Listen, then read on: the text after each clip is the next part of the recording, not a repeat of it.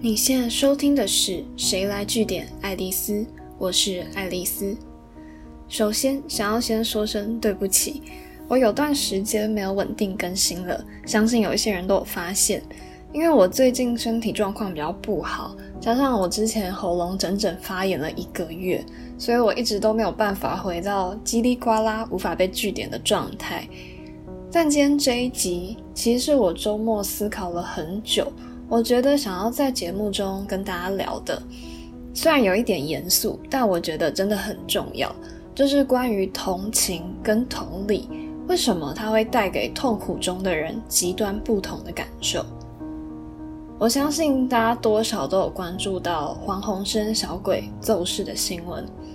这几天，无论是他最后的一篇贴文，还是他身边的家人、好朋友们的动态底下，都涌进了非常非常多粉丝、网友的慰问，还有他们表现他们非常舍不得的那个心情。有些留言跟分享都看了很感动，但有些酸民的评论就让人看得蛮生气的。这其实让我一直忍不住去想。这样突如其来的悲剧或者是遗憾的事情发生的时候，有多少人是真正的觉得很难过，想要为他身旁留下来的家人、朋友跟挚爱加油打气呢？又有多少人他只是出于好奇，所以才突然非常的关注这些消息？说实话，我看到新闻的当下也有点傻住。不只是震撼，就真的也蛮难过的。只不过我毕竟就是一个外人，就是个网友的存在。就算我在短短的这几天内对小鬼有了很多新的认识，但对于他突然过世，觉得那种很难过、很可惜的感受，是不至于让我到社群上分享。这集节目也不会琢磨太多这个部分。我只是再次深刻的感受到。社群跟综艺娱乐的发展，真的已经把明星跟粉丝的距离拉得非常的近，就像朋友一样亲密。所以，如果看到荧幕上熟悉的人离去，真的是难免情绪会大受影响。但不只是这样，我觉得人们在面对自己或身边认识的人遭遇意外、挫折，或是陷入低潮的时候，表现出来的行为跟心态，其实也相当值得探讨。那在这边，我想要邀请你回想看看，你认为自己多数时候看到身边有人出事，你是在同理还是同情他呢？为了帮助你判断，首先你要知道，同情的意思是觉得你很可怜，同理的意思是跟你一起感到难过。所以照理说，你准备好要关怀、要去同理一个人的时候，是需要拿出非常大的勇气的。至少对我来说是这样。我可能会需要揭开自己的伤疤，去安慰一个受伤的灵魂。但也因为这样，当我想要关心一个表现出伤痛、绝望心情的人，我都会非常小心翼翼的，在送出讯息或开口关心之前。我都会反复的检视我自己即将要说出口的话，是可以帮助到对方缓解情绪，或让他愿意跟我分享更多的吗？还是我是会刺激到对方的呢？但这个想法对许多人来讲，好像不是这么一回事，好像总是就可以把“哎，你怎么了？你还好吗？你现在心情怎么样？”就是这些话挂在嘴边。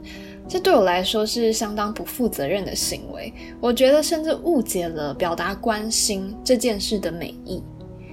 不过进到正题之前，我想要先撇除一个非常不健康的社群现象，就是有些人动不动就会发全黑的文讨拍，这对我来说其实完全不再需要好好关心的讨论范围，因为这只不过就是想要博取关注的刷存在感行为而已。那要怎么判断呢？我认为这种类型的人基本上可以从几个迹象来判断，例如说他发厌世文的频率很高，而且通常是那种鸡毛蒜皮的小事，或是很微不足道的抱怨。那也有可能是，就是你已经屡试不爽，你很愿意针对对方遇到的问题，就是给他一些协助跟陪伴。但对方的回应就会让你觉得他好像就只是享受获得关注跟关心的那种很受欢迎的感受。我也有点不知道怎么讲，但是他们就是会一直重蹈覆辙，然后讲着重复的烦恼，然后又不听劝。那如果已经撇除这样的情况，对方真的是看起来不太好、状态很差的朋友，你要怎么发自内心的关心他，展现自己的同理心才正确呢？我觉得可以分成三个部分来说。第一个就是不要以关怀之名行好奇之实，因为首先你要知道。好奇别人发生什么事，其实是人之常情，我也会这样。但很多人就因为这样的好奇，他问到他想知道就离开了。但这其实对已经受伤的当事人来说，就只会更受伤而已。因为你就好像在伤口上撒盐，就是会让人觉得非常的心寒。如果你觉得有点难以想象的话，那我举个例子好了，你就想，假如你发生了一件很不好的事情。身边的朋友当下就疯狂私讯的问你，或突然称兄道弟起来，就一直想了解你好不好啊，有没有需要帮忙。结果你告知自身的状态之后，你换来的回应是真的假的？哎，你好惨哦！啊，天哪，好严重哦！帮 QQ 这种你不知道要怎么回复的回应，接着很可能对话就开始出现时差。对方就不再特别试出想要多聊一点的意愿，甚至很可能话题就干在那，没有办法延续。对方也不会装个样子，隔几天再问候一下。当然，我刚刚提到这些回应，很可能就是很多人想要表达同情对方的正常发挥，其实是没有恶意。但我真的只能说，我自己其实不太敢这样。我也不太能理解这样草率发问、随性回应的心态是什么，因为我相信多数人会希望自己的痛苦是被理解，而不是被同情或获得怜悯。所以在这集节目中，我也想要邀请你，平时帮自己多设一道关卡。假如你发现自己某种程度就被我讲中了，是想要以关怀之名行好奇之实。那你意识到自己有这样的倾向之后，你其实可以收起想要丢出问句的冲动，你就在现实动态回个表情符号给对方就好啦。我期待的是，当我们看到别人在面对伤痛，我们想要去接住他的时候，我们能够有的是一起感到难受的同理心，而不是滥发怜悯的同情心。毕竟，如果你执意的关心，反而会造成对方压力，或有可能演变成更大的伤害，那就不如不说。你给对方多一点空间消化情绪，你也给自己一次从旁守候的耐心练习，不是很好吗？再来第二个是厘清自己是不是合适的倾诉对象。我知道关心其实是一个很及时展现的行为。但可能我天生比较高敏感，又容易想的比较多。我其实还会再设定一个检核点，就是问自己：我适合当这个人的倾诉对象吗？毕竟我不是完人，我更不会通灵。我知道有时候还是要那个人身边最熟悉状况的人出马，才比较能够帮得上忙，也比较能够给予全面而且正确的安慰跟协助。那这种时候，真的就不要自不量力的介入，这样对双方也都比较好。当然，就是自己适不适合介入这么多，还是对方说了算。如果对方他主动就示出想要跟你聊聊的意愿，我通常还是会二话不说就放下我手边的事，就算是要听对方彻夜哭诉也没关系。虽然我话就很多，但这种时候其实就是无止境的倾听，听对方说话，也听对方分享自己非常痛苦的那种心情。那我只有在充分理解他的处境跟感受之后，我才会依据我听到的，还有我平时对对方的了解，去展开比较多的讨论。或许有时候这样真的蛮鸡婆的。但如果我没有办法确保这位状况不好的朋友，他身边是不是真的有更合适、更亲近的人可以解忧、分担他的情绪，那我在时间跟自身状态允许之下，我其实还是会尽我所能做的，给予必要的陪伴跟协助。第三点是，你要判断自己的状态是不是可以接住他人的悲伤还有负面情绪。其实我可以理解，有些人会不小心就想要把别人的痛苦都接住、接好、接满，想要一起承担的这种心理。因为我以前也是这样。然后我身边的朋友都会调侃我说，我充分发挥了人饥己饥、人逆己逆的这种博爱精神。但这在你身心状况很好、日子过得很顺遂的时候，当然不成问题。可是，如果你发现自己当下的状态并没有办法承受太多人的悲伤，你真的就不要勉强自己栽进更多负面情绪的漩涡当中。这种时候。我觉得远远的守候对方，同时努力去面对自己的课题，反而会是比较好的问候。但这个体悟其实也才出现没有多久，因为前两年，也就是二零一八年，对我来说，大概就像大家咒骂的今年二零二零年那么的讨人厌。我在非常短的时间内就收到了三个朋友。走势的消息，他们都跟我年龄差不多，就是二十出头岁。你就想那种半夜失眠的时候，一定找得到对方。前一天可能都还在开彼此玩笑，结果隔天你就再也收不到回应的那种震撼，真的非常的难熬。我还非常记得我其中一次收到通知的时候，我那时候还在当记者，然后我刚抵达一个开幕记者会的现场。但就看到朋友传来的讯息，我的时间就像单方面静止了一样。本来我是在等活动开始，就我提早到，可是我再回神的时候，就记者会已经结束了，然后所有人都准备要离场。然后在那个时候，就算我就是怎么努力压抑自己的情绪，就算我很努力想要压抑自己的情绪，但一下班踏出公司。就稍微可以卸下那种紧绷的情绪的时候，你真的会突然悲从中来，然后哭到看不到眼前的路，然后路人可能都还会莫名的塞卫生纸给我，因为就真的哭太惨。然后在那个时候，因为其中一个过世的朋友他人不在台湾，就只能托当地的共同朋友就帮我上香慰问。我觉得我当下还稍微可以抗拒去接受一个人真的离开的那种真实感，但另外两个朋友的告别是，我说真的，我到现在有时候睡前闭上眼睛的时候，我都还会想起看到他们最后一面的那个画面，因为那就是一个再也不能回头的最后一面。我觉得对我内心产生的冲击真的非常的大。我甚至就一度没有办法接受，为什么好不容易见到面了，却好像是在宣告着你真正的失去了这个人。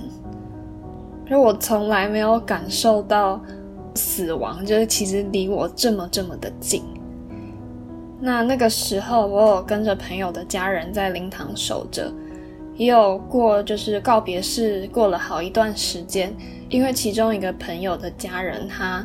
一直走不出伤痛，所以就跟着他们，还有我们的共同朋友一起上山去和朋友说说话。但在这个过程中，我越来越感受到自己的陪伴跟我可以做的真的非常的少。不只是我自己的悲伤，根本就不及这些多年挚友至亲的千万分之一，还包含就我发现我的。失控情绪好像出现平缓的趋势的时候，我过世的朋友他身边留下来的家人另一半，却反而是在忙完告别式，某种程度是可以借口忙碌的重心不在的时候，痛苦才会开始放肆的无限蔓延在他们的日常生活中。那我其实不敢，也不会一直去问他们好不好。就比较像我刚刚说的远远关心，因为我自己很清楚的知道，光是我状态不好的那段时间，别人无心的一句问候，问说你好不好，其实都会让我被迫又再一次去回想那些痛苦的片段。那或许那就是大家常讲的玻璃心，可是真的，它就是一击就碎。那就更别说那种状态下的自己，就算平常有多博爱的精神好了，其实就真的没有能力去接收身边的人因为工作啊、生活瓶颈来找你诉苦的这些负能量。那我能做的。就是向这些人坦诚，我自己的状况其实也不是很好，我没有办法去分担他们的烦恼，那我就只能祝福我们各自都能找到自我疗伤的解药。可是这种时候，我劝大家真的不要装作自己很坚强，有时候你勇敢揭露自己的脆弱，其实就是在跟自己和解，而且你可能也会比较好过。但我还是会让需要我的人知道。当他们陷入真的走不出来的低潮，状态真的很差，或发生什么事的时候，我还是会出现在他们身边。或是我的好朋友，其实也对我做过很温暖的举动。他们曾经在我选择消失，一个人面对突如其来的意外的时候，每天都定时打一通电话来，也都透过简讯让我知道。我完全是可以不接电话的，等到我准备好了想说话的时候再接就好了。虽然我真的是过了好几天才决定接起那通电话，但那种莫名有人在身边的安心跟陪伴感，其实甚至不用说上任何的话，就会让人觉得很安慰，好像有人在支持你一样。最后，我只想再分享一件事。